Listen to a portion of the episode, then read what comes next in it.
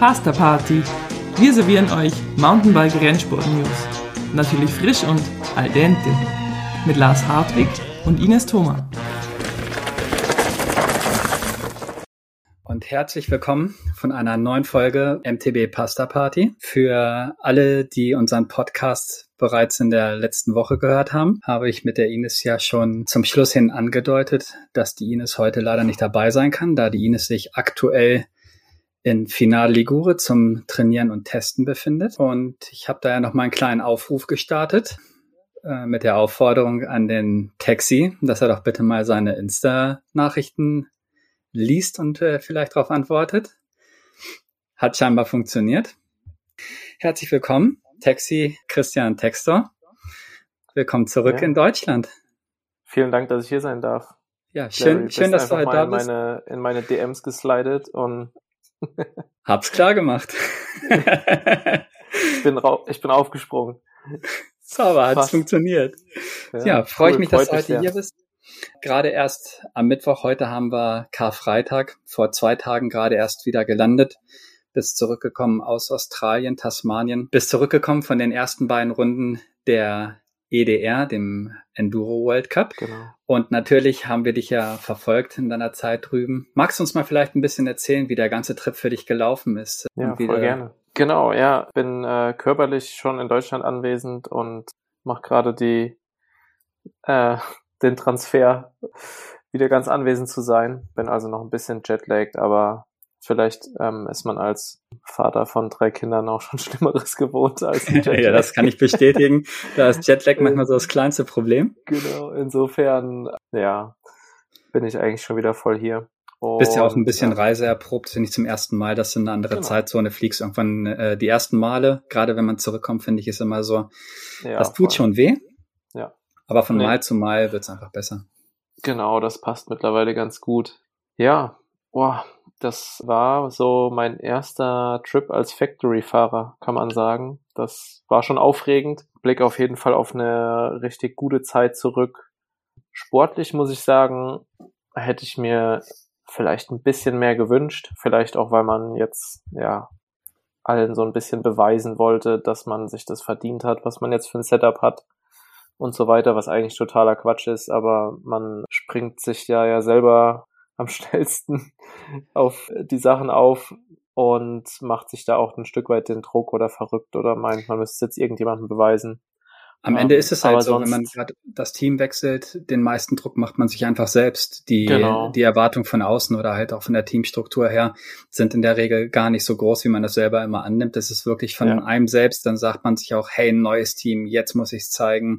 Genau. Jetzt kommt es drauf an. Und ja, es ist der Eigendruck, der, und es ist eigentlich utop, ähm, sich vorzunehmen, wenn man viele Jahre mit einem und demselben vertrauten Setup und dem einen eingefahrenen Fahrrad geraced ist, dass man von heute auf morgen beim ersten Rennen direkt seine persönliche Bestleistung abrufen wird auf einem Rad, mit dem man vielleicht schon viel getestet hat jetzt, aber ja, es braucht einfach so viel Routine beim Racen. Aber nichtsdestotrotz bin ich super happy mit dem Trip. Es war richtig, richtig cool als Team dort zu sein. Ich glaube, es ist nicht selbstverständlich, dass man sich bei drei Wochen Leben auf engstem Raum mit niemandem auf Deutsch gesagt gegenseitig so richtig auf den Sack geht, sondern dass wir echt alle gut miteinander klargekommen sind und ja, da wirklich als Team gut zusammenwachsen konnten. Haben natürlich leider noch einen Fahrer vermisst, Casper Woolley, der sich kurz vorm Saisonstart nochmal heftig verletzt hat, was echt schade ist. Und Jack, Gott sei Dank, wieder an Bord, der auch kurz vorher eine Handverletzung hatte. War also alles ein bisschen spannend und auch spannungsgeladen, sage ich mal. Ähm, aber es war cool. Auch mit Jack als Teamkollegen ist Hammer. Kannst du sicherlich bestätigen. Du hast ihn ja auch erleben dürfen. Absolut. Ja, das kann ich nur genau, bestätigen. Ist, äh, jeder Tag, jeder Tag ist witzig, jeder Tag ist abwechslungsreich mit Jack an, an Bord. Also das kann ich komplett Fall, nachvollziehen, ja. dass das als Teamkollege ist das, glaube ich, schon relativ hilfreich, damit man auch vielleicht auch einfach mal ein bisschen loslässt. Voll, genau. Das war richtig cool. Wir konnten uns da, glaube ich, auch schon gegenseitig ganz gut, ja, unter die Arme greifen. Sind, glaube ich, beide irgendwie Typen, die wissen, wann es quasi ernst ist und wann es zu arbeiten gilt und sich zu fokussieren gilt, aber auch beides Typen, die irgendwie Spaß haben können, die sich ablenken können, die sich gegenseitig auf die Schippe nehmen und irgendwie eine gute Zeit einfach haben und auch ja wissen, wo wir herkommen, glaube ich. Und das passt richtig gut. Ich bin da wirklich mega, mega dankbar, ihn als Teammate zu haben. Das ist auf jeden Fall Hammer. Und das waren jetzt halt alles so diese ja, es war halt jetzt das erste Mal für uns alle und das war natürlich super aufregend bei dem Trip. Da konnten wir aber auch schon vom ersten Rennen super viel lernen, ins zweite Rennen mitnehmen, konnten uns auch ja sportlich gesehen da sogar schon verbessern, was natürlich cool war. Beim ersten Rennen habe ich echt noch viel bin ängstlich gefahren, äh, war sehr sehr tight, würde man sagen, auf dem Rad und einfach nicht locker und habe mir da super schwer getan in einem Gelände, was mir eigentlich liegen sollte, eher als das zweite Rennen. Habe davon aber so viel lernen können, dass ich im zweiten Rennen da wirklich schon ja stellenweise auf dem Pace wieder anschließen konnte, den ich zuletzt eigentlich auch gefahren bin und fahren wollte. Hatte da zwei wirklich gute Stages, habe ein bisschen mit dem physischen gekämpft, weil irgendwie meine Fitness nie so richtig in Australien angekommen ist. Das war schade, aber ähm, auf jeden Fall super viel Positives mitzunehmen von den Rennen Bevor wir jetzt zu weit, zu weit schon in die zweite Runde reingehen, würdest du sagen, dass in der ersten Runde, wenn man sich da deine Ergebnisse anschaut, würdest du schon sagen, dass die so ein bisschen von der Kopfblockade her kam, dass du gesagt hast, hey, easy going, erste Runde, dass du da halt ein bisschen mehr auf hm. Sicherheit Kopf hattest, oder?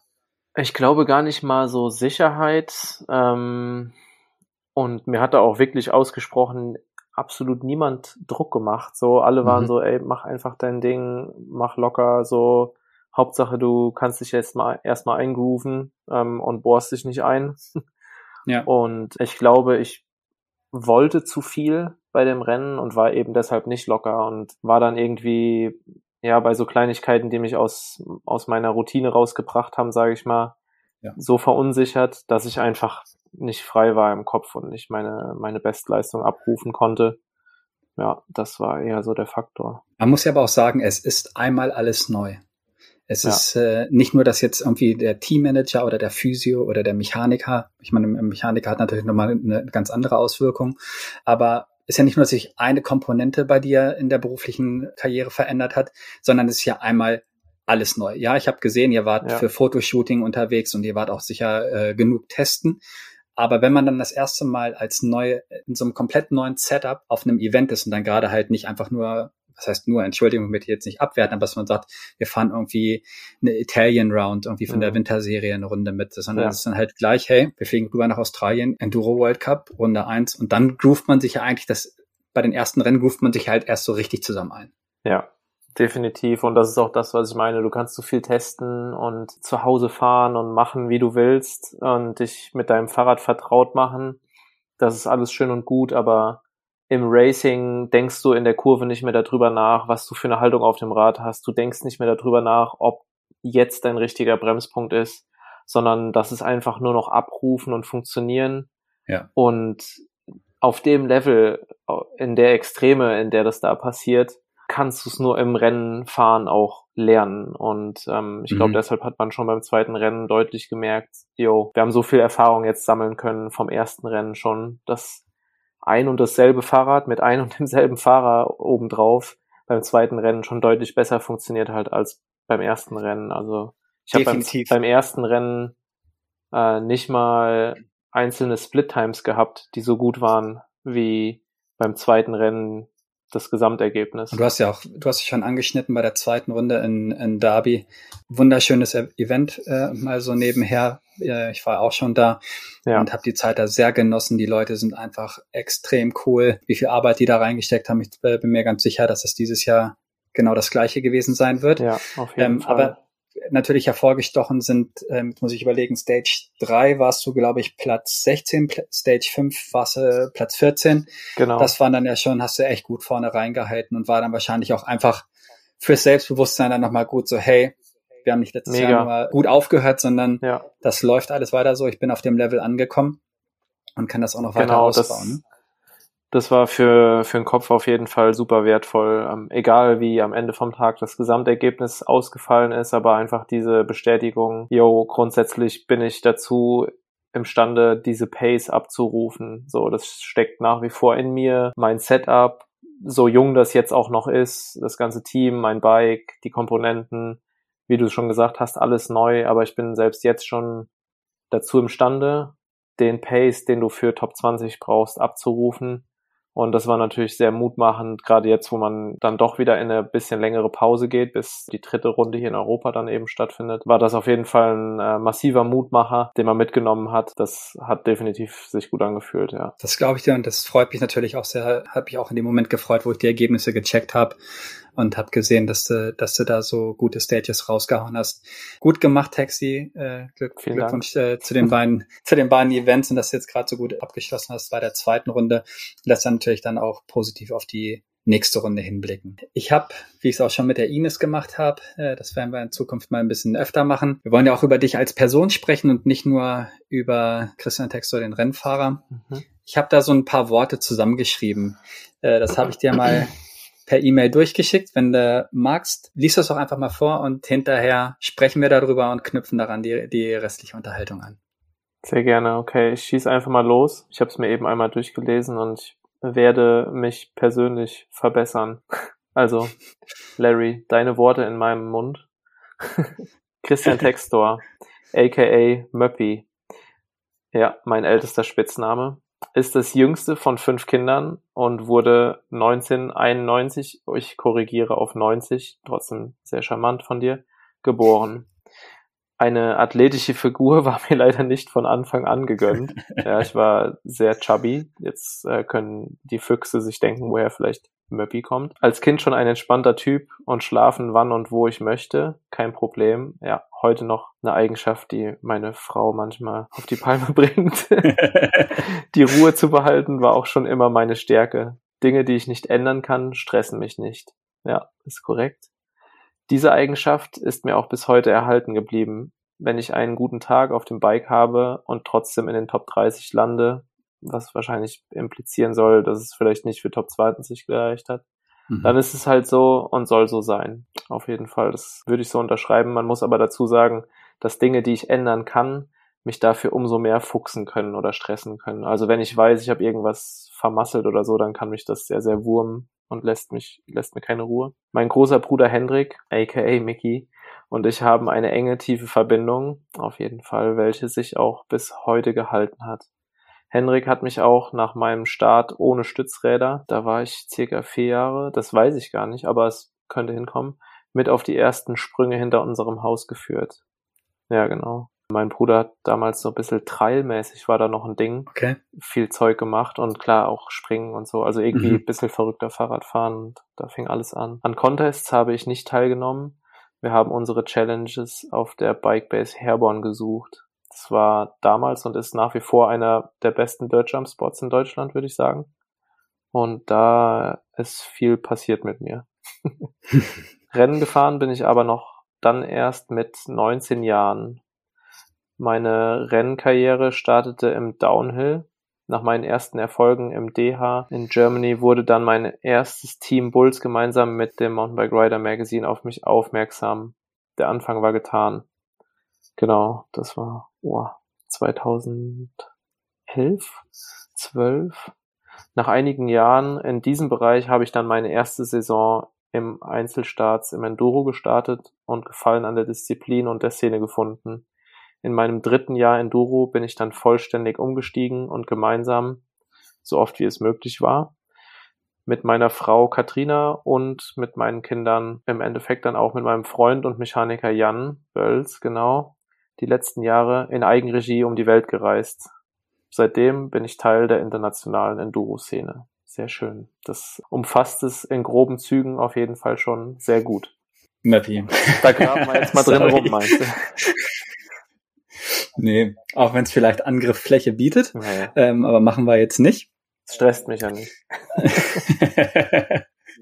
nee, das, äh, darauf wollte ich jetzt gar nicht so hinaus. Dir so viel Grundstück gehabt, dass dein Bruder sich da ähm, Try-Hindernisse hingestapelt hat, keine Ahnung, Europaletten und so weiter und ein paar kleine Sprünge gebuddelt genau, hat. Genau, also man muss dazu sagen, wir sind auf dem Land oder auf dem Dorf groß geworden. Ich glaube, der Ort, wo ich groß geworden bin, Gurbach, hat ungefähr 5000 Einwohner, ist also nicht riesig groß und wir hatten das Vorrecht, wirklich am Waldrand das letzte Haus vorm Wald zu haben. Sackgasse mit Wendehammer, ähm, geht direkt in den Wald rein. Also eigentlich traumhaft. Da hatten wir halt direkt, da gab es so ein paar Steilhänge, die in diesen Wendehammer runtergingen. Dann ähm, lagen da so ein paar größere Steine rum. Mein Bruder hat so ein paar Schwerlastpaletten am Start gehabt und ich weiß noch, die hatten alte, so eine alte Holzhütte, so eine Kinderspielhütte, wo sie dann auf dem Dach rumgetrialt sind und so.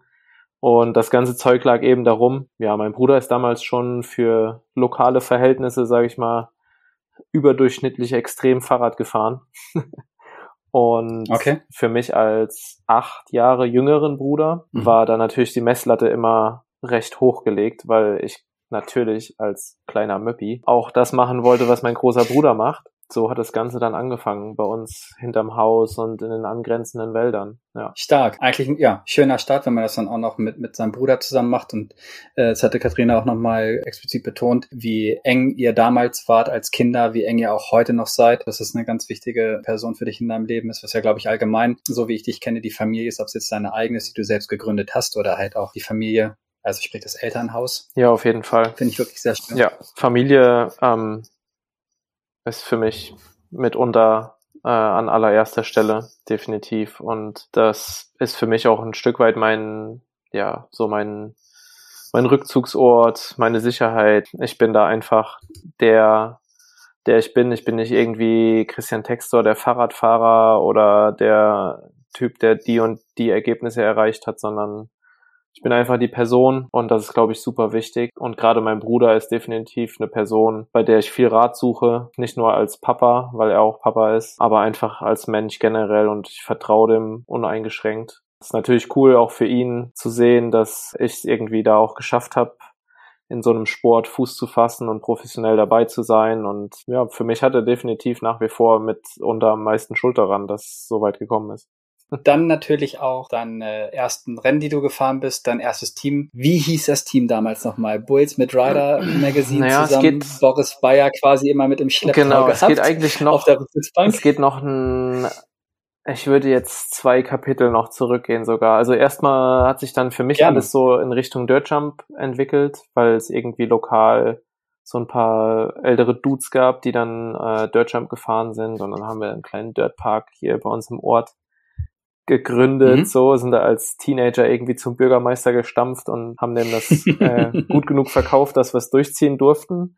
Und da war irgendwie alles Dirt Jump, alles Slopestyle und in die Richtung. Äh, nicht zuletzt, weil ein Fully eh viel zu teuer gewesen wäre. Ich glaube, ich hatte sogar zeitweise ein Brakeless Dirtbike, weil ich kein Geld für eine neue Bremse hatte. Da, also Dirtjumpen ist meine Heimat, fahrtechnisch, sage ich mal, oder fahrerisch. Ich habe schon immer gerne mehr technische Sachen gesprungen. Es ging mir nicht darum, den krassesten Trick zu landen, sondern es ging mir eher darum, irgendwie über schwierige Sprünge einen Trick zu machen oder also so bisschen schon mhm. immer technischeres Fahren war mein Ding. Und dann habe ich eigentlich durch Stirjump einen Kumpel kennengelernt hier bei uns aus der Gegend, der damals schon Downhill-Rennen gefahren ist. Der ist dann schon in Rittershausen und Bad Wildbad und diesen ganzen klassischen deutschen Downhill-Stops mitgeraced. Der hat mich dann eigentlich 2010, glaube ich, mit zu meinen ersten Free-Man-Rennen geschliffen und da bin ich noch komplett als Dirt Kid mit Röhrenjeans, drei Bar in meinen Reifen, abgefahrene Reifen von meinen Homies. ähm, damals dann schon mit einem Downhillrad, aber ein Setup jenseits von dem, was irgendwie eigentlich fahrbar gewesen wäre.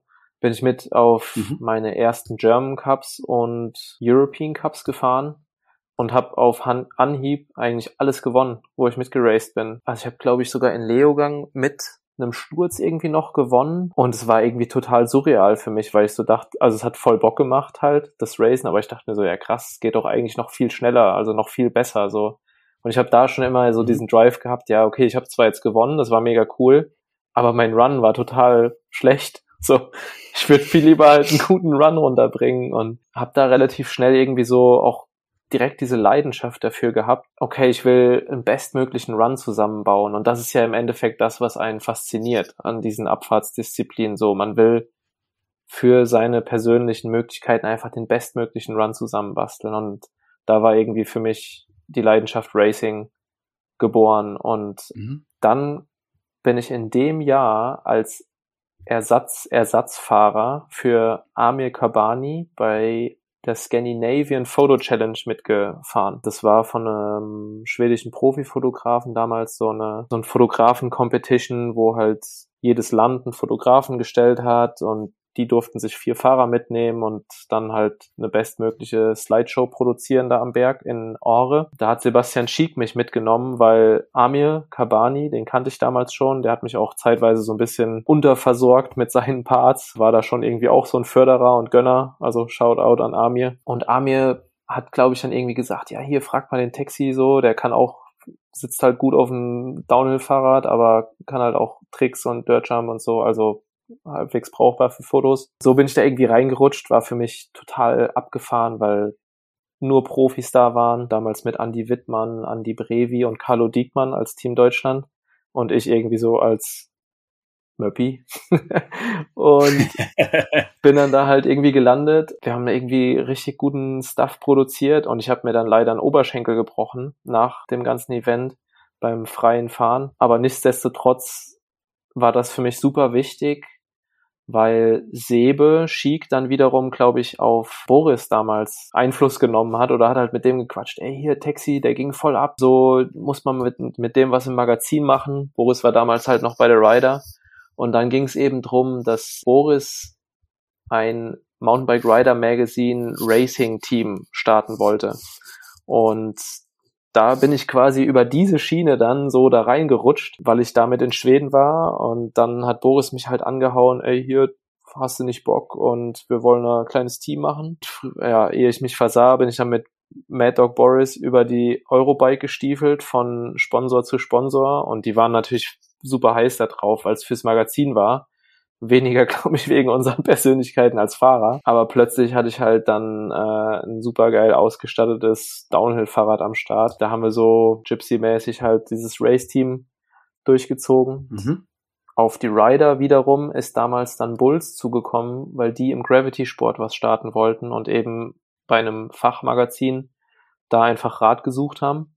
Und dadurch ist diese ganze mhm. Cooperation mit Bulls zusammengekommen, was dann im Endeffekt für drei Jahre lang mein Zuhause im Downhill war, wo ich dann auch das Vergnügen hatte, mit Win Masters als Teamkollege unterwegs zu sein. Das war eigentlich dann auch so mein Start in den Downhill World Cup, wo ich mehr oder weniger erfolgreich war. War zwar ja jetzt kein junger oder mega junger Typ mehr, aber noch ein sehr, sehr junger Racer und das habe ich einfach damals gemerkt. Ich habe Competition mhm. als Person erst mit ja, 19 Jahren wirklich angefangen kennenzulernen, außerhalb von Schulsport, sage ich mal. Da hatte ich einfach super viel zu lernen und habe auch viel gestruggelt.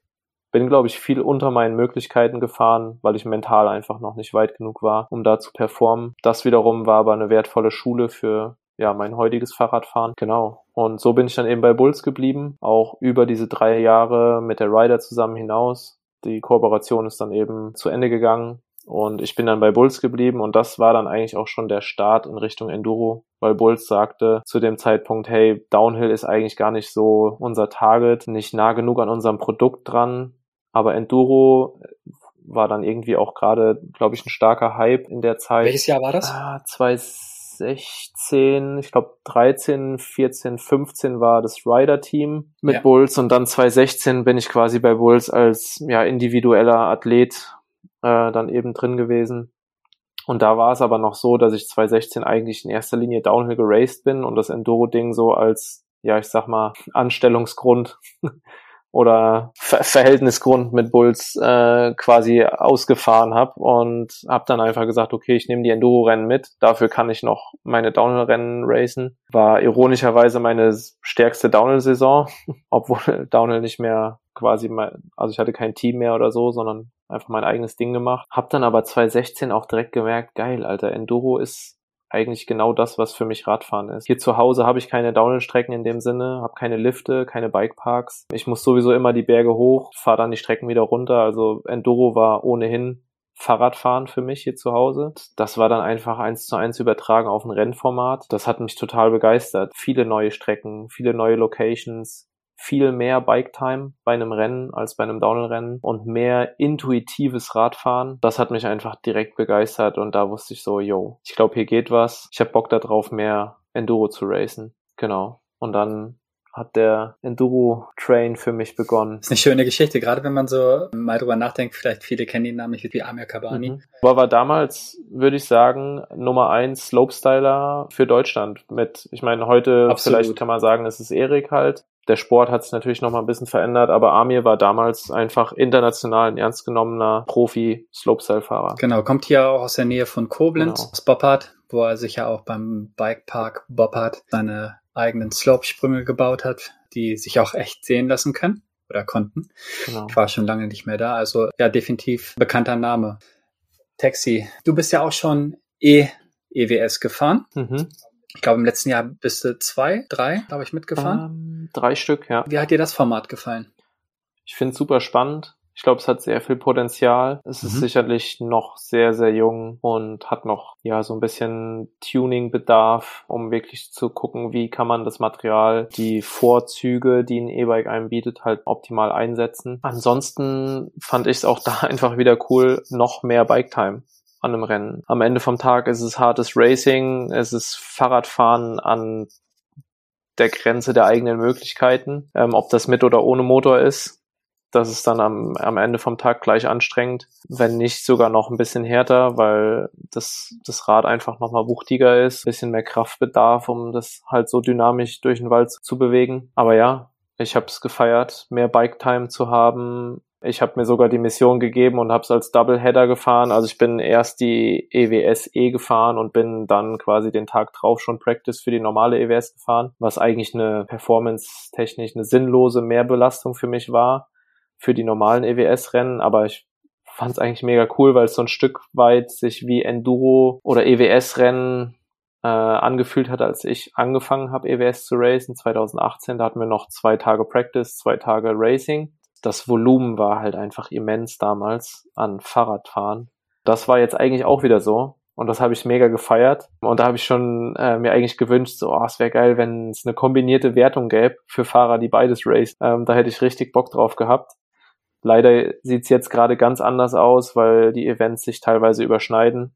Ja, aber nichtsdestotrotz. Und jetzt zum gleichen Zeitpunkt startet. Genau, ja. nichtsdestotrotz spannendes Format, ähm, wo ich ja zwar jetzt gerade keine konkreten Absichten und Starts in Aussicht habe, aber wo ich glaube ich noch nicht fertig mit bin, weil es einfach ein cooles Rennformat ist, wo ich definitiv noch mal Bock drauf habe mitzumachen. Verstehe ich auch die Ines. Das war ja auch sehr niemals irgendwie gesagt, so ja, E-Bike Racing, mhm. für mich gibt's nur Pushbike, sondern sie hat ja auch den Übergang dahin gemacht. Man sollte niemals nie sagen. Ja. Und wie du schon gesagt hast, ist einfach ein interessantes Format, junges Format, das auch noch voll in der Entwicklung drin steckt. Ich bin da definitiv auch gespannt, wo da die Reise in den nächsten Jahren hingeht und was sich dafür in Anführungszeichen Spezialisten äh, ja. hervorbringen werden für das Format E-Bike Racing. Definitiv bleibt es interessant zu beobachten bist jetzt auch gerade wiedergekommen. Ihr seid gerade auch da bei eurem Hausbau dran mit der ganzen Familie. Korrekt. Darum die nächste Frage. Rennfahrer, Familie, Hausbau. Kannst du immer alles so umsetzen, wie du das für dich planst? Für pro Tag, pro Woche oder alles immer anders als geplant? Wie, wie organisierst du dich da selber? Ja, mal so, mal so. Ist, glaube ich, unmöglich, so zu planen, dass es eins zu eins alles so funktioniert. Aber ich glaube, da ist wichtig, dass man einfach da und das fällt mir vielleicht mancher, manchmal leichter als anderen, aber da einfach äh, ruhig bleibt und auch da wieder guckt, okay, was kann ich denn überhaupt beeinflussen? Worüber lohnt es sich jetzt den Kopf zu zerbrechen und sich zu stressen in Anführungszeichen und wo muss ich einfach sagen, hey, das ist so schneller geht das Projekt gerade nicht voran oder mehr kann ich hier gerade nicht leisten.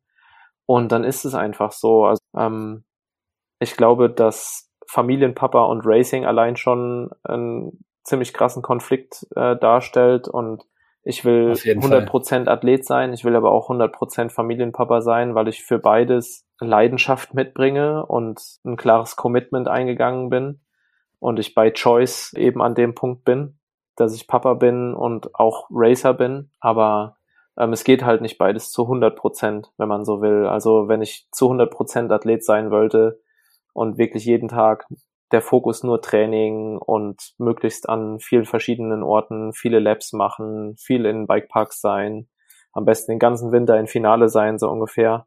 Ähm, es funktioniert einfach nicht, weil ich ein Leben und eine Verantwortung als Papa habe und auch einen Wunsch habe, da auch zu performen. Und das heißt halt einfach präsent sein, für meine Familie da sein, für meine Familie sorgen, emotional als auch materiell. Ja, das ist irgendwo immer ein Konflikt und da gilt es eben den besten und sinnvollsten Kompromiss zu finden. Klar, manchmal kursieren so Fragen in meinem Kopf, ja, okay, wenn ich mich jetzt zu 100 Prozent auf den Sport konzentrieren könnte, so wie die meisten Jungs, mit denen ich race im Endeffekt und vor allem die da vorne mitfahren, die irgendwie ja einfach mehr oder weniger nur für den Sport leben. Das klingt jetzt ein bisschen verurteilend, das soll überhaupt nicht so sein. Aber klar, wenn du die Freiheit hast, halt dich 100% nur aufs Racing zu konzentrieren, dann ist es da halt einfach ein Vorteil an der Stelle. Klar, da frage ich mich manchmal, ja, was könnte ich denn noch erreichen, wenn ich die Möglichkeit hätte. Auf der anderen Seite bin ich aber auch manchmal zu Hause und hänge mit meiner Familie ab, mache coole Sachen, wo ich mir so die Frage stelle, oh, wenn ich einfach jeden Tag nur das machen könnte, das wäre das Geilste, so nur für die Family da sein. Ja, und es ist manchmal einfach spannend und es ist auch nicht immer einfach, das unter einen Hut zu bekommen. Bedarf vor allem in erster Linie da wirklich ein Partner, der da so mitzieht und mir den Rücken frei hält. Also auf jeden Fall größter Shoutout an meine Frau. Ich sage immer, ich bin nur der Clown, der auf dem Fahrrad sitzt, aber die ganze Show funktioniert nur, weil im Hintergrund jemand den größeren Teil der Arbeit abnimmt. Dein Manager. Genau, und es ist im Endeffekt so. Das sage ich nicht nur, weil es charmant wäre oder sich schön anhört, aber an allen Erfolgen, die wir feiern und Sachen, die wir erreichen, hat im Endeffekt meine Frau gleichermaßen Beteiligung dran, weil wir das als Team machen, weil wir es als Familie machen aber uns anders nicht funktionieren würde. Klar, Hausbau ist jetzt noch so ein kleines Mammutprojekt, was oben drauf kommt. aber auch da haben wir von vornherein gesagt, okay, die Möglichkeit hat sich einfach bei uns jetzt gerade so entwickelt, dass es Sinn gemacht hat mit einem Grundstück und eben ein paar Ressourcen, die sich da aufgetan haben, wo wir gesagt haben, okay, es macht jetzt gerade Sinn. Wir haben von vornherein gesagt, okay, Hausbau ist nicht unsere Priorität. Wir können das so ein Stück weit nebenher laufen lassen und passt in der Saison jetzt ganz gut, weil wir so ein bisschen längere Rennpausen haben und jedes Mal, wenn ich eben nach Hause komme, so ein, zwei Wochen Vollgas auf der Baustelle geben kann, dann aber auch ganz klar wieder einen Cut mache und sage, okay, jetzt ist Training, Bike Time wieder Fokus, um fit zu sein für die nächsten Rennen und den Pace nicht zu verlieren, weil am Ende vom Tag würde es mir leicht fallen, mich da in so einem Projekt zu verlieren, würde aber im Umkehrschluss bedeuten, ich erscheine nicht zur Arbeit, weil ich meinen meinen ja. sportlichen Verpflichtungen nicht nachkomme, weil ich mich da gewissen Leuten gegenüber meinem Team und anderen Sponsoren verpflichtet habe und das ja auch bedienen möchte. Ist ja meine Leidenschaft und mein Wunsch. Genau. Eine schöne Einstellung und ich kann das ja selber als Familienvater bestätigen. Wenn man dann, äh, gerade wenn die Kids klein sind und du hast ja jetzt gerade von im ersten Lebensjahr ja. bis hin Theo ist jetzt fünf, glaube genau, ich. Genau, der wird dies Jahr sechs. Ja. Da ist ja einmal alles dabei. Und vor allen Dingen hat man A, Schlafmangel. Irgendeiner hat wahrscheinlich immer, gibt immer einen Mucks von sich in der Nacht. Mhm. Äh, bis hin zu zweimal Kindergartenkind. Da werden noch einige Viren mit nach Hause gebracht oder Krankheiten. ja. Äh, das Immunsystem ist auch immer Vollgas am Laufen. Manchmal gibt's auch auf. Ja. Äh, und hält dem Ganzen nicht stand. Also von daher, äh, ja. Ich glaube, äh, äh, ich glaube, Chris, Chris Kilmary, der Trainer von Tani Seagrave, hat mal gesagt in einem Podcast, der Schlüssel, ein erfolgreicher und gesunder Athlet zu sein. Wenn man Kids hätte, sollte man die Kids abgeben. Weil Kindergarten und Schule einfach der Killer sind. Das ist Wahnsinn, ähm, ja. Genau. War natürlich als Spaß gemeint, aber. Nein, nein, natürlich, klar. Leider so war. Aber das bringt dir halt schon einige Punkte mit auf die Liste, warum man manchmal mit seinem Training halt nicht so antreten Definitiv. Kann. Und, äh, aber ja. eine schöne Einstellung, Taxi, wie du es auch schon gesagt hast, deiner Frau als Support, die dir dann den Rücken auch frei hält. Auf jeden Fall. Und das wäre das Ganze mal nicht möglich. Was war dein größter Erfolg im Sinne von Ergebnis, einer Möglichkeit, die dir gegeben wurde in, in deiner Karriere? Was war so für dich der Moment? Boah, das ist nicht ganz so leicht festzumachen. Aber ich glaube fast, wenn man es jetzt wirklich auf sportlichen Erfolg runterbrechen würde, so im Sinne der Anerkennung, die ich erfahren habe, ist mein sportlich größter Erfolg, dass ich letztes Jahr bei YT für ein Factory-Programm unterschreiben durfte. Kann ich verstehen, die Aussage, absolut. Definitiv, ja. Weil ich meine, alles andere, ähm, auch an Ergebnissen, hat da hingehend irgendwie was aufgebaut, was mir diese Möglichkeit auch mhm. ja, ermöglicht hat. Und das war für mich so, ja, wirklich wie eine Bestätigung dafür einfach. So ein Stück weit der Lohn für viel harte Arbeit und Dinge, die man geleistet hat dass das einfach so gewertet wurde, weil es einfach schon, ja, irgendwie, ja, wie so ein, so ein kleiner Ritterschlag, sage ich mal, wenn man, wenn man Klar, da in, in so ein Programm aufgenommen wird. Und das, das ist für mich auf jeden Fall so, ja, das Ding, was das Ganze deckelt. Es hat ja einen Grund, warum, warum so ein Programm auf einen aufmerksam wird. Das passiert ja nicht einfach so oder weil man sich mal nett zugewunken hat irgendwie auf einem Event ja, oder so, sondern es genau. basiert ja auf etwas. Daher kann ich die Aussage absolut verstehen und macht Sinn. Dein tiefster Moment in deiner sportlichen Karriere? Boah. Ja, ich meine, man denkt da natürlich auch immer über Verletzungen nach, mal wenn man so an Niederschläge denkt. Da hatte ich auch leider schon, ja, zumindest zwei wirklich heftige Verletzungen. Einmal, als ich mir damals einen Oberschenkel gebrochen habe und dann ich mir 2012 mal sehr kompliziert meine Mittelhand gebrochen. Das war gerade die Mittelhand war A das schmerzhafteste, was ich jemals hatte, weil es sehr, sehr umfangreich war. Und es war so, dass der Arzt gesagt hat, okay, das mit der Hand wirst du kein Lenker mehr festhalten können ähm, für den Rest deines Lebens. Und das war schon hart in dem Moment. Genau, also so Verletzungen sind klar, sind ein Tiefpunkt. Ähm, ansonsten ist es ein, ein ständiges Auf und Ab, emotional gesehen. Ja, ähm, man hinterfragt, man dekonstruiert und rekonstruiert eigentlich ständig sein, sein eigenes Tun und, und Handeln ja, im Rückgang kann man immer sagen, und das ist auch so ein, so ein Klassiker, Quotes, dass halt ja die schlechten Renntage im Sinne von Ergebnissen oder wie auch immer dann am Ende die wertvollsten sind, weil man da eben am meisten gelernt hat und rausziehen kann. Aber da gibt's jetzt eigentlich nichts, wo ich sagen würde, das war so mein tiefster Moment, weil ich bis jetzt immer das Gute sehen durfte. Also auch wenn ich ein schlechtes Rennen hatte oder wenn ich mal zwei, drei Rennen hatte, die wirklich hart waren oder wo, wo man so dachte, warum funktioniert's nicht mehr oder wie auch immer, habe ich daraus lernen können. Ja, konnte irgendwie äh, was Gutes da drinnen sehen und das mit nach vorne nehmen. Wobei ich jetzt gerade dran denken musste, ich weiß nicht genau welche oder wann es war, aber ich weiß, es gab mal in einer EWS-Saison auch so zwei Rennen, wo ich echt richtig gestruggelt habe, Spaß zu haben beim Racen. Und da habe ich mir nur gedacht, egal wie gut du jetzt wärst, das macht keinen Sinn. Wenn du mal ein Rennen hast, wo, wo du einfach sagst, okay, es ist jetzt ein Job, so ich ziehe jetzt durch, auch wenn die Location vielleicht nicht mein Ding ist, wenn die Form gerade nicht top ist oder wie auch immer und du ziehst es halt einfach durch und sagst, okay, es ist am Ende vom Tag auch ein Job, ich mache es nicht nur für den Spaß so, dann ist es mal okay. Aber wenn du so zwei, drei Rennen hintereinander hast, wo du denkst, krass, ich struggle gerade echt, das richtig zu genießen, dann denke ich mir selbst, wenn ich so ein, wenn ich das Rennen gewonnen hätte, ist es am Ende vom Tag doch irgendwie vergebens äh, zu racen. Und Gott sei Dank hat sich das dann geändert und ich habe da auch irgendwie wieder so rausgefunden, sage ich mal. Aber das war eigentlich der krassere Tiefpunkt, ja früher im Team mit Winmaster gewesen. Ihr pflegt auch bis heute, wenn ich das richtig äh, mitbekommen habe, immer noch eine gute Freundschaft. Auf jeden Fall. Wie sehr hat dich die Zeit mit Winmaster in einem Team geprägt? Hm. Spannende Zeit. Ist ganz lustig und ich glaube, da kann ich auch ganz ehrlich sein. Die Zeit mit Win im Team zusammen war überhaupt nicht so gut und so lustig, wie die Zeit heute mit Winmasters für mich ist. Ähm, Win war ja damals schon so ein bisschen so ein Vorreiter der Videowelt und hat immer lustige, ja eigentlich heute würde man sagen, Vlogs rausgehauen und war da so ein bisschen gehypt und ich war dann eigentlich enttäuscht, wie wenig der so war für mich als Teamkollege, wie ich mir den vorgestellt habe von diesen Videos. Im Nachgang es ist ganz interessant. Ich verstehe mich heute mit Win so gut wie nie zuvor und wir sind, ich kann wirklich sagen, wir sind gute Freunde, unabhängig vom Radfahren. Und er hat mir auch in den ersten EWS-Jahren, äh, die ich dann gefahren bin, also 2018, 19, äh, super viel wertvolle Tipps gegeben, hat mich ehrlich beraten, sage ich mal, als Fahrer. Und da bin ich super, super dankbar für, rechne ich ihm hoch an. Aber in der Zeit mit ihm als Teammate, da war es eben so, dass Win kurz vorher stark verletzt war, hat seinen Platz als Factory Rider in einem großen Team damals, MS Evil war das, glaube ich,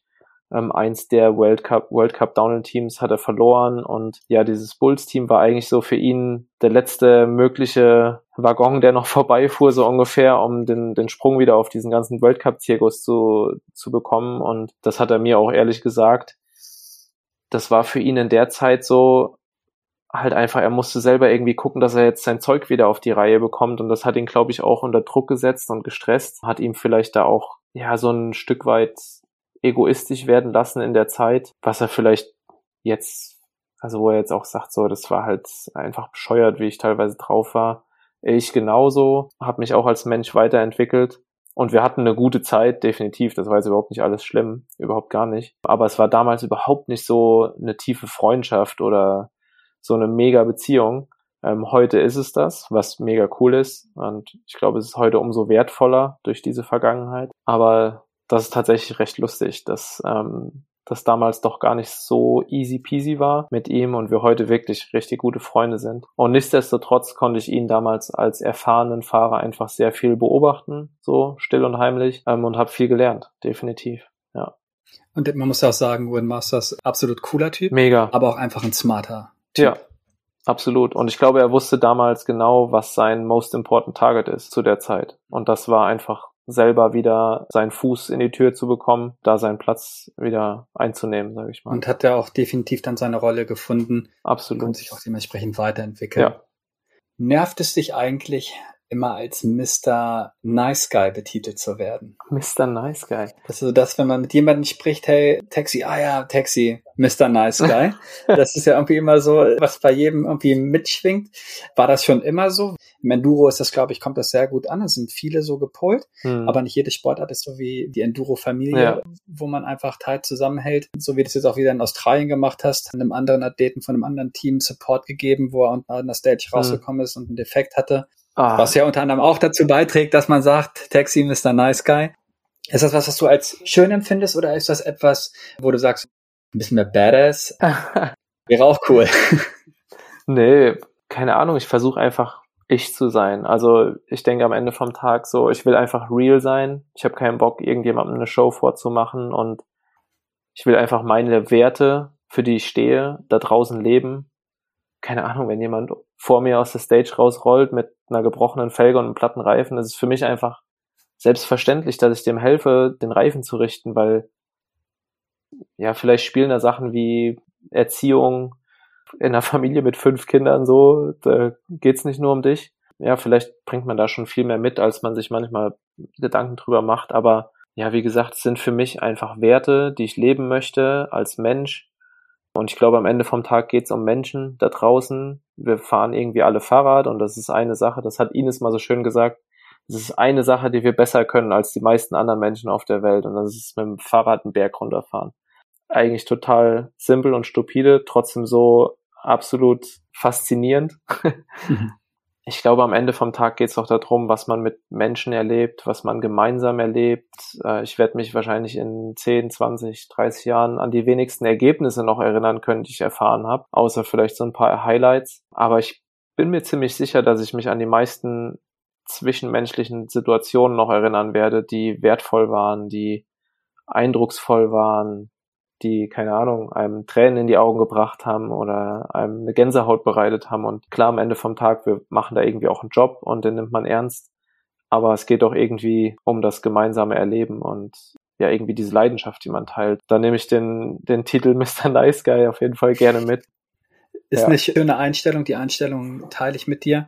Wie du es auch gerade schön gesagt hast, das Ergebnis wird dann vielleicht nicht für immer in Erinnerung bleiben, aber dafür die Kontakt- oder zwischenmenschlichen Begegnungen, die man da ja. gemacht hat, dass man jemanden Support gegeben hat, obwohl man selber vielleicht gar nicht die Zeit dafür hatte, weil die Transfertimes sind ja auch nicht immer wie eine Ausfahrt mit Freunden. Ja geplant, genau. sondern manchmal recht tight. Und was ich auch immer noch für mich selber so mitsehe, ist, ich möchte anderen Leuten auch gerne helfen, wenn ich die Möglichkeit habe, denn ich möchte es ja. nicht auf den Umständen irgendwie entscheiden, was das Rennergebnis beeinflussen könnte, sondern das Rennen wird entschieden, wenn die Zeit läuft. Genau.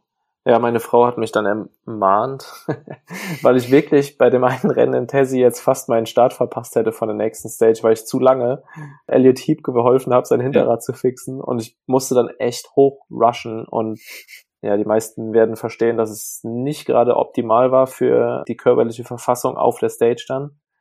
Ähm, und da sagt sie so, ja, Schatz, und beim nächsten Rennen guck auch ein bisschen auf deine Zeit. so ganz vorsichtiger Hint.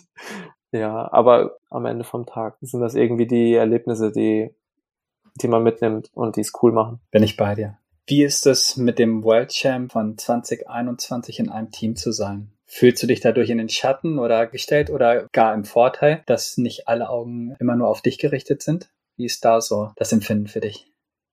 Oh, super entspannt, weil das Gute an dem World Champ von 2021 ist, dass er es niemandem erzählen würde, dass er Weltmeister ist, wenn er es nicht manchmal müsste. Mhm. Also da kann ich ihn nur loben, dass Jack echt ein bescheidener Typ ist in der Hinsicht. Ja, irgendwie sich da auch gar nicht auf Lorbeeren ausruht oder das groß verkaufen würde, was er schon alles Tolles gemacht hat sondern ich glaube, es ist schon jemand, der einfach im Heute lebt, der jeden Tag versucht, sein Bestes zu geben. Und klar, Jack raced definitiv um einen Titel. Das ist sein Ziel, da ganz vorne mitzufahren. Ganz klare Target für ihn. Zu Recht. Und das hat er ja auch beim letzten Rennen dann schon ziemlich schnell wieder eindrücklich bewiesen, trotz ja. Handverletzungen äh, so weit vorne zu sein. Jack als Person ist super entspannt, der würde einem auch nie, glaube ich, da ein komisches Gefühl geben, so wie ich ihn bis jetzt einschätzen kann. Ich fühle mich eigentlich geehrt, ein Stück weit äh, an seiner Seite da zu sein, habe auch da den Wunsch eigentlich, ihn zu supporten. Und als Fahrer, der jetzt, ich sag mal, aus meiner Sicht eine, eine Startreihe weiter hinten raced, als die großen, ja, fünf Jungs ganz, ganz vorne eben, habe ich da schon so ein Stück weit auch das Ziel und auch die Leidenschaft dafür, zu versuchen, einfach für Jack Sachen zu erledigen, zu schaffen, ja, ihm zu helfen, ihm zuzuarbeiten auf eine Art und Weise, weil wir dasselbe Fahrrad teilen. Wenn ich was herausfinde am Fahrrad, was einen Vorteil für ihn bedeuten kann, dann will ich ihm das natürlich weitergeben und hoffe, dass es ihn auch nochmal ein Stück schneller macht, ihm einen Vorteil beschafft. Und wenn man, keine Ahnung, eine Line im Practice sieht, wo man sagt, ey, die musst du auf jeden Fall nehmen oder hast du das gesehen, hast du dieses gesehen, da quasi ganz praktisch ihn zu unterstützen und aber auch, und das haben wir jetzt schon beim ersten Trip, glaube ich, ganz cool auf natürliche Art und Weise gelebt und das kann man auch ein Stück weit auf Moi TV nachverfolgen, dass wir einfach dummes Zeug zusammen machen. Wenn uns nicht hin und wieder jemand sagen würde, dass wir zum Fahrradrennen fahren da sind, könnten wir uns, glaube ich, schnell da drin verlieren, einfach den ganzen Tag nur Müll zu produzieren und zu labern und dummes Zeug zu machen. Das macht einfach Bock. Das ist cool mit ihm. Das fühlt sich natürlich an wie mit einem guten Kumpel. Einfach dummes Zeug machen den ganzen Tag und unseren Teamphysio auf die Palme bringen. Armer George. Und ich glaube, das hilft ihm einfach auch abzuschalten, runterzukommen und ein Stück weit Ablenkung vom Rennen zu haben. Und mir ja auch wieder. Also es sind ja alles Dinge, die mir auch helfen, Vorteile bieten. Ich kann super viel von ihm lernen als Fahrer auf dem Fahrrad, unglaublich talentierter Fahrer, besonderen Fahrstil, sehr, sehr clean, smooth, effortless, wunderschön anzusehen, wenn er fährt und man kann sehr, sehr viel lernen, wenn man hinter ihm fährt. Ist kein so ein wilder, sketchy Fahrer, sondern Jack kann man einfach hinterherfahren. Das ist schon auch besonders und ist cool. Und es macht mir Spaß. Ich bin, glaube ich, nach wie vor einer der größten Fans von meinem eigenen Sport und liebe einfach alles äh, an dem Sport. Da ist es für mich einfach großartig, mit so jemandem Fahrrad fahren zu gehen. Also, das ist einfach der Hammer. Ja. Jack ist ein cooler Typ auf und auch abseits vom Rad, ja. mit dem man viel dummes Zeug machen kann, definitiv die witzigsten Unterhaltungen haben kann. Ja. Bin ich voll bei dir und ja, freut mich umso mehr, dass du jetzt Jack in einem Team gelandet bist. Ja, ihr seid beides zwei coole Typen, zwei coole Charaktere, wenn auch sehr unterschiedlich, aber das macht's ja dann noch am Ende aus. Vielen Dank. Schöne Überleitung zu meiner nächsten Frage. Wie ich ja schon angedeutet habe, ihr seid sehr unterschiedlich. Jack, da läuft immer die Kamera. Er sammelt mhm. Content für Moi Moi TV. Nervt dich das oder findest du es gut? So im letzten Jahr hat er ich, ja eigentlich äh, immer Partyboy irgendwie mit am Start gehabt ja. und Partyboy ist dann da immer äh, beim Trackwalk oder beim Practice oder auf der Afterparty immer in den wildesten Posen durchs Bild geflogen. Äh, und jetzt ich, äh, hast du ähm, ich bin äh, ich bin da natürlich ins kalte Wasser geschmissen worden, sozusagen. Wurde direkt mit sämtlichen Namen versehen. Ich glaube, ich habe angefangen mit Jetlag Johnson, äh, als wir angekommen sind. Und man muss sagen, er ist der König im Spitznamen geben. Ja, absolut. Also, ich bin, er versucht jetzt gerade Big Chris zu etablieren, weil er gesagt hat, ich habe ihn ja zu Joachim gemacht. Ja. Weil Jack muss natürlich irgendwie ein bisschen deutschen Charakter jetzt kriegen. Ja dann äh, hat er halt gesagt, okay, du brauchst jetzt einen Aussie-Spitzname und jetzt bin ich Big Chris. Das hat er jetzt etabliert. Nee, aber ich find's lustig. Es ist natürlich, weil es ist keine Show, die er abzieht, sondern mhm. es ist einfach real, was da passiert. Der Typ ist so lustig, der hat die Kamera am Start, der hält drauf. Jetzt hat er halt seinen Filmer Stakesy mit dabei, weil es einfach sau viel Arbeit ist, nachher alles zu schneiden, hochzuladen. Mhm. Und das ist natürlich, wenn man irgendwie auch noch gut racen will, eine Doppelbelastung. Aber grundsätzlich, was da passiert, ist natürlich. Und auch wenn wir für die, die es gesehen haben, mit hier Rollentausch beim Bike-Check und einfach so dummes Zeug, das dann so, ey, wäre doch mega lustig, wenn du jetzt meine Klamotten anziehst und ich deine Monstermütze und dann machst du mal meinen Akzent. Und halt, also wir würden es auch ja. machen, wenn keine Kamera läuft, weil wir einfach Kindsköpfe sind. So. Mhm. Deshalb, ich äh, find's lustig, ich feier's, ich bin grundsätzlich kein Fan von diesem ganzen Influencer, Blogger, was weiß ich, Stuff, weil es, glaube ich, viel so, man will irgendwas machen, um da auch dabei zu sein. Aber bei Jack ist es wirklich real, authentisch. Ähm, der macht das super gut. Respekt. Ich hätte keinen Bock auf den Aufwand, das alles so zu machen. Und ich gebe ihm da auch manchmal vor der Kamera, mache ich mich halt lustig über ihn oder mache uns gegenseitig lustig dann übereinander auf eine ja, respektvolle Art und Weise. Und dann sage ich auch schon mal so, ah, hier, du wieder mit deinem Vlog und äh, gib ihm so ein bisschen Shit dafür.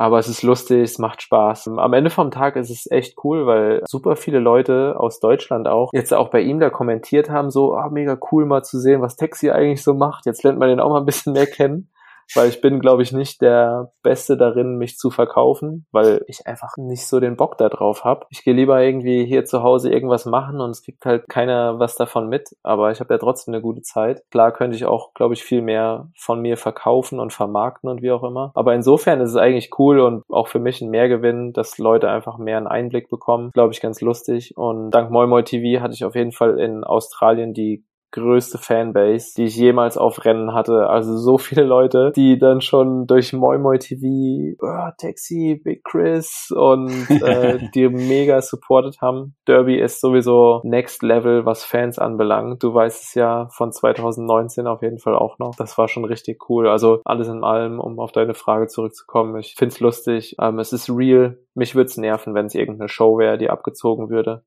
dann hätte ich keinen Bock da drauf. Aber so habe ich äh, zu Jack gesagt, okay, der Deal ist, ich, du darfst mich als äh, lustigen Charakter auf, auf deinem auf deinem Vlog featuren und dafür hat meine Family quasi ein Videotagebuch von von mir. ja, ist definitiv witzig, wie du schon sagst, wenn das Ganze natürlich passiert, die Kamera läuft da einfach nur mit und ja. macht sein Ding zusammen als Team, dann merkt man es halt auch ziemlich schnell, glaube ich, gar nicht mehr. Ja. The Germans. Ihr wart ja in deiner Zeit beim vorigen Partner bei Bulls sehr viel unterwegs. Ist das, was noch immer geblieben ist? Wenn ich das, glaube ich, richtig gesehen habe, wart ihr in Derby auch zusammen Trackwalk machen? Kann das sein? Oder? Ja, genau. Also, es hat auch irgendwie ein Stück weit eine Historie. Als ich 2018 das erste Mal EWS mitgefahren bin, gab's keinen deutschen Mann, der irgendwo weiter vorne mitgeraced ist. Dann habe ich in der Saison ja irgendwie völlig unverhofft zwei Top 20 Ergebnisse, glaube ich, erfahren, was mhm. total crazy war. Das war so cool, weil ich bin damals echt einfach mit Freunden unterwegs gewesen. Wir hatten halt da den Krafter irgendwie am Start und ich war mehr oder weniger alleine und den haben wir halt immer voll gemacht, weil es mussten halt noch andere mit. Hat sich da irgendwie eine Core-Gang entwickelt. Damals mit dem Chris Derkum war ich super viel unterwegs, der jetzt auch unter anderem dieses Raw-Team ja mit da am Start ist und mitgestaltet. Dann war Leo Barich eben auch damals schon dabei, der jetzt bei Radon mit Max Feil sein Ding macht. Auch schön zu sehen. Robert Schwenk, also alle möglichen Leute so aus der deutschen Szene waren damals schon mit dabei. Wir waren halt einfach so als, ja, bunter Haufen unterwegs. Dann hatte ich irgendwie diese abgefahrenen Ergebnisse und relativ schnell haben da Theresia Schwenk war damals auch noch mit dabei. Die hat ein paar Enduro-Rennen gefahren und die war dann so, ja, Taxi, entspann du dich erstmal, ich koche heute Abend für alle und dann hat jemand anders, Kumpel von mir, der da noch mit war, der Dave, hat mein Fahrrad gemacht und dann war das so, wie so ein kleines Sommermärchen für uns eigentlich, ne? Und mhm. irgendwie hatten alle so auch einen Teil an meinen Ergebnissen und das war mir total wichtig auch. Das war dann nicht nur ich, der das erreicht hat, sondern das war so unsere Reisegruppe, ne? Und das war halt eine kleine Sensation, dass da irgendwie eine deutsche Fahne bei den Männern mal so weit vorne mitgefahren ist. Da hat sich schon so eine Core-Gang entwickelt und ich kann mich noch gut daran erinnern, bei meiner ersten EWS. Ich kannte Ines vorher nicht. Das war meine erste Begegnung mit Ines. Die war dann irgendwie so, oh cool, du fährst jetzt auch hier mit so, ja, wer bist denn du? Und wie viel da bist du geworden? Da war ich irgendwie gerade so 50 da und Ines so, ja, mega cool, cool, ja, so, da vorne fährt ja niemand mehr rum und 50 da war jetzt nicht so mega Hammer. Aber ich weiß doch, ich war so stolz, weil Ines irgendwie so als deutsche Speerspitze im Endurosport äh, mir so Props gegeben hat. Und dann haben wir uns ja auch über die Saison kennengelernt und ja. du warst definitiv für mich auch so jemand, wo ich einfach hingehen konnte in die Pits. Du warst immer mega stoked, wenn es bei mir auch lief und hast es gefeiert. Ich wusste, da gibt's Leute wie dich halt in dem Fall, wo ich hingehen konnte. Wenn ich auch mal ein Problem habe, auch mit meinem Fahrrad und es hart auf hart kommt, irgendwas fehlt oder so, da hat so ein Vibe sich entwickelt, sage ich mal. Absolut, und bin ich bei dir, ja. Das war mir dann irgendwie auch mega mega wichtig, dass wir das pflegen, diesen Vibe und da halt nicht so ein, ja, so ein Eigengedümpel und jeder macht sein eigenes Rennprogramm und keiner hat mehr was mit den anderen Deutschen zu tun stattfindet, sondern dass irgendwie ein Zusammenhang stattfindet. Das haben wir, glaube ich, ganz gut über die Jahre dann gepflegt, haben immer versucht, zusammen zu reisen, auch mal zusammen zu trainieren oder einfach zu fahren, haben da die German Potato Gang oder Bratwurst Racing hieß es, glaube ich, zwischendurch oder wie auch immer ähm, aber haben immer versucht, einfach die Deutschen zusammenzubringen. Und ich glaube, das war dann schon so eine Sache. Ich weiß noch, als Sophia angefangen hat zu racen, war die, kam natürlich vom Cross Country, wo es, glaube ich, sehr, sehr stark anders ist, war die auch voll begeistert davon, wie geil einfach so diese Gang halt ist. Egal, Kannst, ob man jetzt, mehr glauben. Ja, egal, ob du jetzt halt versuchst vorne rum zu racen oder ob du bei EWS 100 oder halt jetzt Open um die letzten Plätze fährst, weil es einfach dein Weekend Warrior Programm ist und du Bock drauf hast, ein bisschen zu racen und Bier zu trinken. Es waren alle gleichermaßen oder sind nach wie vor alle gleichermaßen ein Teil davon und respektiert. Ich glaube, dass es super wichtig ist, dass es sowas gibt, gerade für uns sonst so verbissenen, ein bisschen Stock im Arsch Deutschen, wo gerade auch junge Fahrer einfach reinkommen, ein Umfeld haben, was einfach präsent ist an einem Rennen. Ich weiß, als ich World Cups versucht habe zu racen, hat mir es einfach gefehlt, dass vertraute Personen um mich rum waren, dass Leute da mhm. waren, wo ich wusste, wenn was ist, ich kann zu dem gehen, da gibt's jemanden. Und ich meine, man kennt's ja, wenn du irgendwo hinkommst, irgendwie eine Location, Event, was weiß ich, und du kennst einfach niemand, macht das was mit deinem Selbstvertrauen.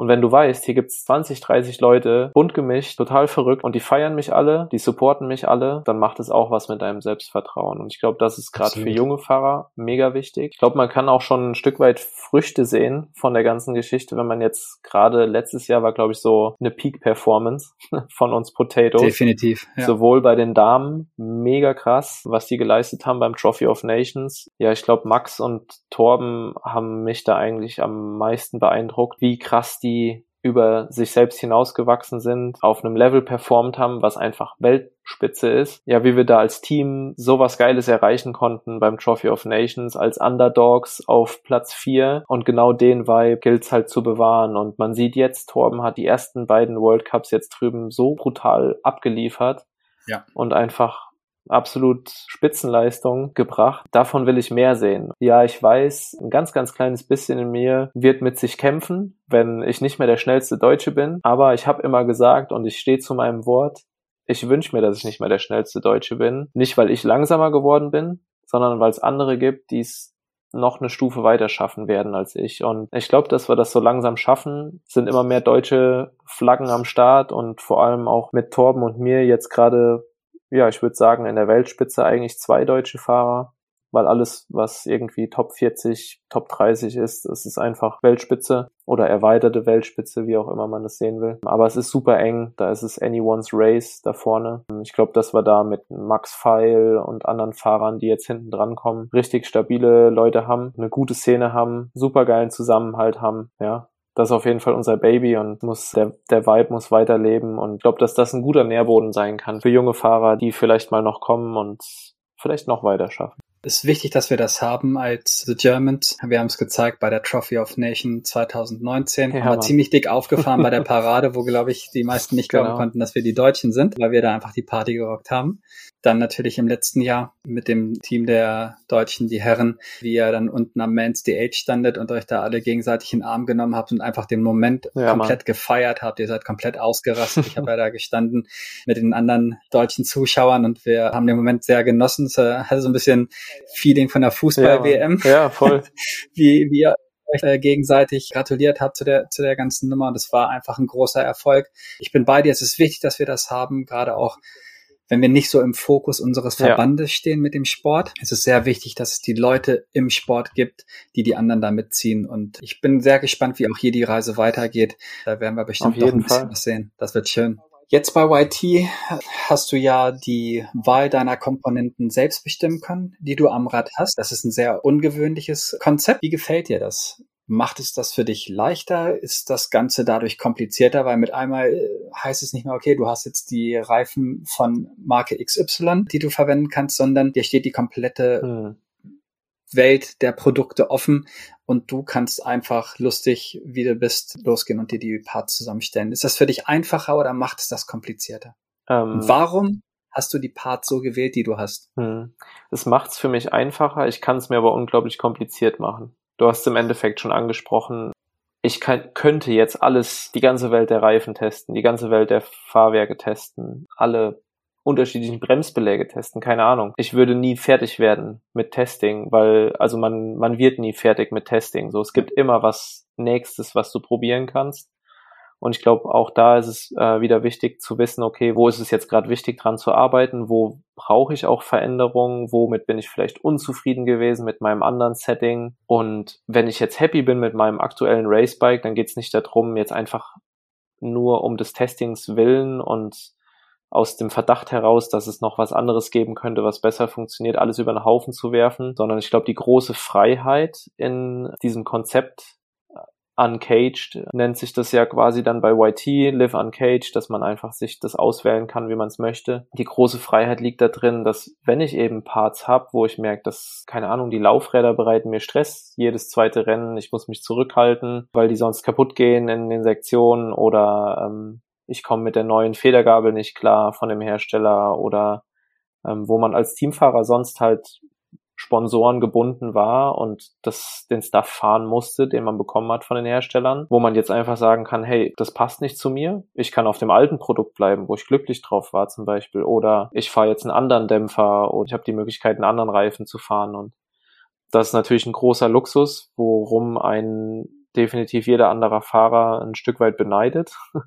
So wie bis jetzt das Feedback von, äh, vom Fahrerfeld war. Aber klar, auf der anderen Seite ist es natürlich schwierig einzugrenzen, was lohnt sich jetzt zu testen, was ist vor allem auch überhaupt realistisch zu testen, weil es braucht immer einen gewissen Zeitraum, um eine gewisse Testqualität auch zu gewährleisten. Du kannst nicht annehmen, dass du, nur weil du mal einen Tag eine andere Federgabel fährst, ansatzweise gleich gut damit zurechtkommst wie mit einer Gabel, die du die letzten fünf Jahre gefahren bist oder auch bei Reifen und so weiter. Ähm, da sind es dann natürlich verschiedene Parameter, die einem vielleicht äh, da neue Teile ins Haus bringen. Bei mir war es so, dass ich mit den meisten Parts aus der Vergangenheit eigentlich happy war und im Endeffekt dann auch gesagt habe, okay, mit meinem Fahrwerk kam ich sehr, sehr gut klar ähm, habe da auch sehr vertraute Leute, weil Fahrwerk irgendwie auch ein großes Tuning-Thema ist und es da nicht nur um das Material selbst geht, sondern ob man auch für das Material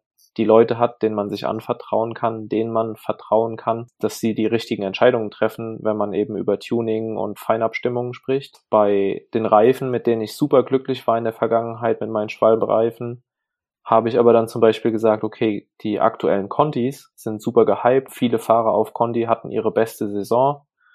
Das waren für mich zwei Gründe, warum ich gesagt habe, ich möchte die gerne mal testen, möchte das probieren, habe die über zwei Monate getestet, bin dann wieder Schwalbe-Reifen gefahren und habe direkt gemerkt, okay, der Conti ist zwar ein guter Reifen, aber ich bin einfach auf Schwalbe zu Hause. So, das ist mein Reifen, das passt zu meinem mhm. Fahrstil.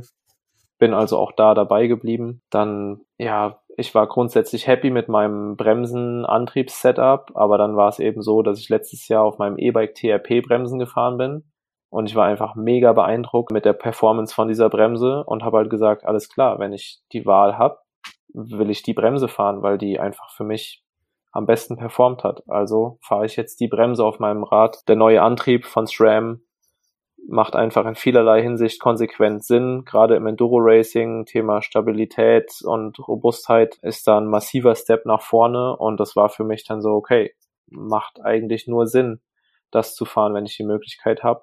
Also fahre ich die Parts. So kann ich mir das zusammenwürfeln und habe eigentlich alles behalten, was ich gut fand. Und da, wo ich jetzt die Möglichkeit hatte zu optimieren, habe ich gesagt, okay, ich nehme die TRP-Bremse, weil die mir einen Ticken besser gefällt als meine alten Bremsen und so weiter. Genau. Die ersten beiden Runden der EDR sind durch, veranstaltet durch die ESO. Im letzten Jahr war das Ganze ja noch veranstaltet von der Enduro World Series. Hast du für dich irgendwelche Veränderungen vor Ort festgestellt? Sind, laufen Dinge anders? Fühlt sich das, fühlt sich das ganze Programm jetzt anders an? Zumindest von außen, wenn man jetzt, sich jetzt mal die Highlight-Edits angeschaut hat, mhm. hat sich erstmal nicht viel verändert. Wie ist da dein Feeling? Ja, es ist eigentlich so, wie du gerade schon sagst, dass es relativ vertraut eigentlich weiterläuft und sich anfühlt. Man muss dazu sagen, wer das jetzt nicht weiß und da äh, so in der Szene ist, dass ja die Leute der ESO vom Prinzip her die Leute von Enduro World Series sind. Der ganze Laden ja sozusagen nur größer geworden ist, aber im Grunde genommen dieselben Leute, die jetzt in den letzten ja, vergangenen Jahren bei den Enduro World Series präsent waren, am Start waren, mit denen du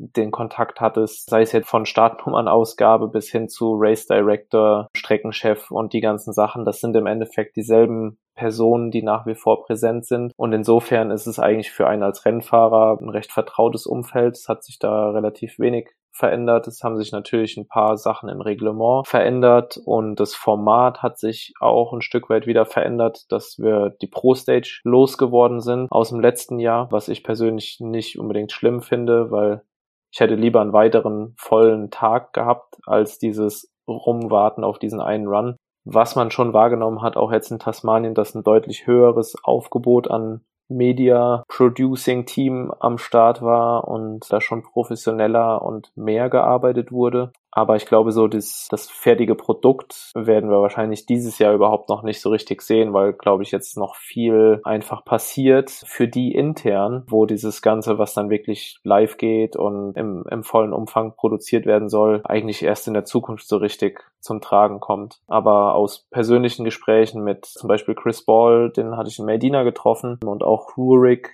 äh, der quasi dann der Race Director immer ist und so, hat sich schon äh, herausgestellt, dass da massiv mehr Leute am Start sind. Ich glaube, für Chris arbeiten jetzt ungefähr 200 Leute. Also es ist echt ein massives Unternehmen mittlerweile, was da im mhm. Hintergrund mhm. arbeitet. Es sind natürlich auch mehrere Serien jetzt, die bedient werden. Aber ich glaube, dass da der Anspruch, dass jetzt im ersten Jahr gleich alles herausgeputzt, perfekt besser dargestellt wird, ein bisschen utopisch ist. Äh, ich glaube, da muss man der Sache einfach auch Zeit, äh, Geduld und eine Chance geben.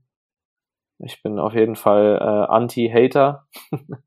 Die ganzen Bin Leute, die alles direkt verteufelt haben und gesagt haben, es geht alles in den Bach runter, macht euch mal locker. Ich glaube, wir müssen der Sache einfach Zeit geben. Veränderung ist immer eine Chance. Ich glaube, dass wir da nach wie vor mit kompetenten Leuten zu tun haben, die Leidenschaft für den Sport haben. Und ich denke, das geht in eine gute Richtung bin ich komplett bei dir. Das ist auch das, was ich gesagt habe. Das ist eine, eine neue Chance ja. für unseren Sport. Wir sagen ja immer alle, wir wünschen uns, dass der Sport äh, bekannter wird und geben uns alle Mühe, das nach außen zu tragen. Von daher bin ich auch da sehr positiv. Und vielleicht sind jetzt auch einfach ein bisschen mehr Media-Leute noch mit am, am Start, weil der Druck vielleicht gewachsen ist, dass man dann die Highlights Edits vor Moi Moi TV rausbringen muss. Who knows? ja, Stagsy, äh, der Filmer von Jack, ist da auf jeden Fall immer direkt am Start. Der ist der permanent mit ihm unterwegs oder war das jetzt so, weil die ersten beiden Runden drüben in Australien waren? Nee, das wird äh, für die komplette Saison so sein. Also er kommt auch nach Europa mhm. und ist quasi seit diesem Jahr jetzt dann fix für die Vlogs am Start. Zumindest für das, was Racing anbelangt. Ich weiß nicht, ob es zu Hause auch so ist, aber. Es ist ja, es ist definitiv viel Arbeit, die ihm damit abgenommen wird. Jack, Absolut, ja. Ähm, wenn du dich hinstellst, du filmst das Ganze selber, du schneidest das Ganze selber. Ja, Wahnsinn. Lädst es hoch, etc. Das ist ja schon eigentlich ein Fulltime-Job. Ja. Von daher muss man sagen, äh, einfach Chapeau, dass er das über die letzten Jahre alles selbstständig gemacht hat. Definitiv, Und äh, ganz ja. klar, so wie die Marke Moimo TV gewachsen ist, war es irgendwann auch an der Zeit, dass er das Ganze dann halt abgibt, nur noch ja. als Star quasi in seiner eigenen Sendung fungiert. Ne? Als Comedian so sieht's aus. Ich wollte es auch nicht sagen. Ich darf das. Absolut. Sexy, die letzte Frage und dann kommen wir auch mal langsam Richtung Ende. Dort sehe ich mich in 20 Jahren. Boah. Keine Ahnung. Ich bin kein Mensch für so eine, so eine Frage. nee, weiß ich wirklich nicht. Keine Ahnung. Ich weiß ja nicht mal, was morgen ist. Natürlich hat man gewisse Absichten und, und Pläne und Ziele oder arbeitet auf Sachen hin. Ähm, aber ich bin kein Mensch, der jetzt so so einen Long-Term-Plan hat, so so muss es laufen, sondern ich glaube, ich bin schon eher ein Mensch, der, ja, man würde vielleicht sagen, Gelegenheitstyp. Klar, man legt sich gewisse Sachen zurecht und man hat noch so ein bisschen was vor Augen im Sport, gerade auch jetzt mit YT als, äh, als Partner, wo ich auch als Testfahrer fungiere, ist natürlich das Bestreben und der Wunsch, da einfach auch mehr zusammenzuwachsen und nach wie vor im Sport zu bleiben, auch nach einer aktiven Karriere und so Sachen. Aber das sind trotzdem alles Sachen, wo man einfach sagen muss, klar, man kann irgendwie denken und, und Pläne schmieden, wie es am Ende vom Tag dann aber kommt und funktioniert, das liegt, glaube ich, nicht in meiner Hand. Da muss man einfach offen bleiben für die Gelegenheit, weil nur wenn man dafür offen ist, kann man auch die bessere Gelegenheit im Leben wahrnehmen. Und das soll jetzt überhaupt nicht auf, auf YT bezogen sein, um Gottes Willen. Aber im Endeffekt ist äh, das eigentlich ein ganz cooles Beispiel dafür, weil ich hätte auch in der Vergangenheit schon Pläne schmieden können, die sicher gewesen wären, aber dann hätte ich definitiv nicht die unglaublich geile Möglichkeit mit YT wahrnehmen können, die einfach eine Gelegenheit war für mich. Und nur weil ich keine fixen Pläne hatte, konnte ich die Gelegenheit wahrnehmen. Und ich glaube, das ist ein ganz cooles Beispiel dafür, wie ich da so agiere im Leben, sage ich mal. Und ähm, und versuche die Augen offen zu halten für das, was um mich rum passiert, was sich entwickelt, wo auch einfach Leidenschaft ist. Das wünsche ich mir zuallererst, dass ich irgendwie egal, was auch immer ich mache, ob es nach wie vor Radindustrie ist, ob es für einen Hersteller ist, ob es Trails bauen ist oder keine Ahnung, einfach nur Baggerfahrer sein. ähm, ich glaube, wichtig ist einfach, dass man irgendwie da auch was findet, wo man nach wie vor Leidenschaft für hat. Weil sonst ist weder irgendein Paycheck noch irgendein Status was wert. Ansonsten hoffe ich, dass ich in 20 Jahren nach wie vor geiles Familienleben genieße und mit Typen wie dir über das mich vielleicht ab und an mal unterhalte, was vor 20 Jahren passiert ist und äh, man sich an eine gute Zeit erinnert. Das Leben ist ein Abenteuer und eine Reise. Da alles bis ins kleinste Detail planen kann man eh nicht. Von daher genau. war das eine schöne Aussage. Ich danke dir vielmals, dass du dir heute Abend die Zeit genommen hast, nach dem ganzen Tag mit Hausbau und Familie und wir hier diese, diese schöne Unterhaltung hatten. Vielen Dank dafür und ich hoffe, allen zu Hause hat es gut getaugt. Nächstes Mal dann wieder mit Ines zusammen und ich bin gespannt, was Ines in ihrem Trainingslager in Finale Ligure so getrieben hat. Wird mit Sicherheit auch wieder einiges zu erzählen geben. Von daher bis zum nächsten Mal und danke, Taxi. Mach's gut. Vielen Dank euch, dass ich dabei sein durfte ja, bis zum nächsten Mal. Ich denke, es wird noch das ein oder andere von der Saison zu berichten geben, wo wir vielleicht mal ein kleines Kommentar droppen aus den Reihen der, des German Enduro Squads. Insofern dranbleiben. Bis bald. Danke dir, Texi. Wir bleiben gespannt, werden weiterhin ein Auge auf dich haben und bestimmt werden wir uns noch mal am einen oder anderen Punkt hier im Podcast noch mal wieder hören. Danke dir und ciao, ciao.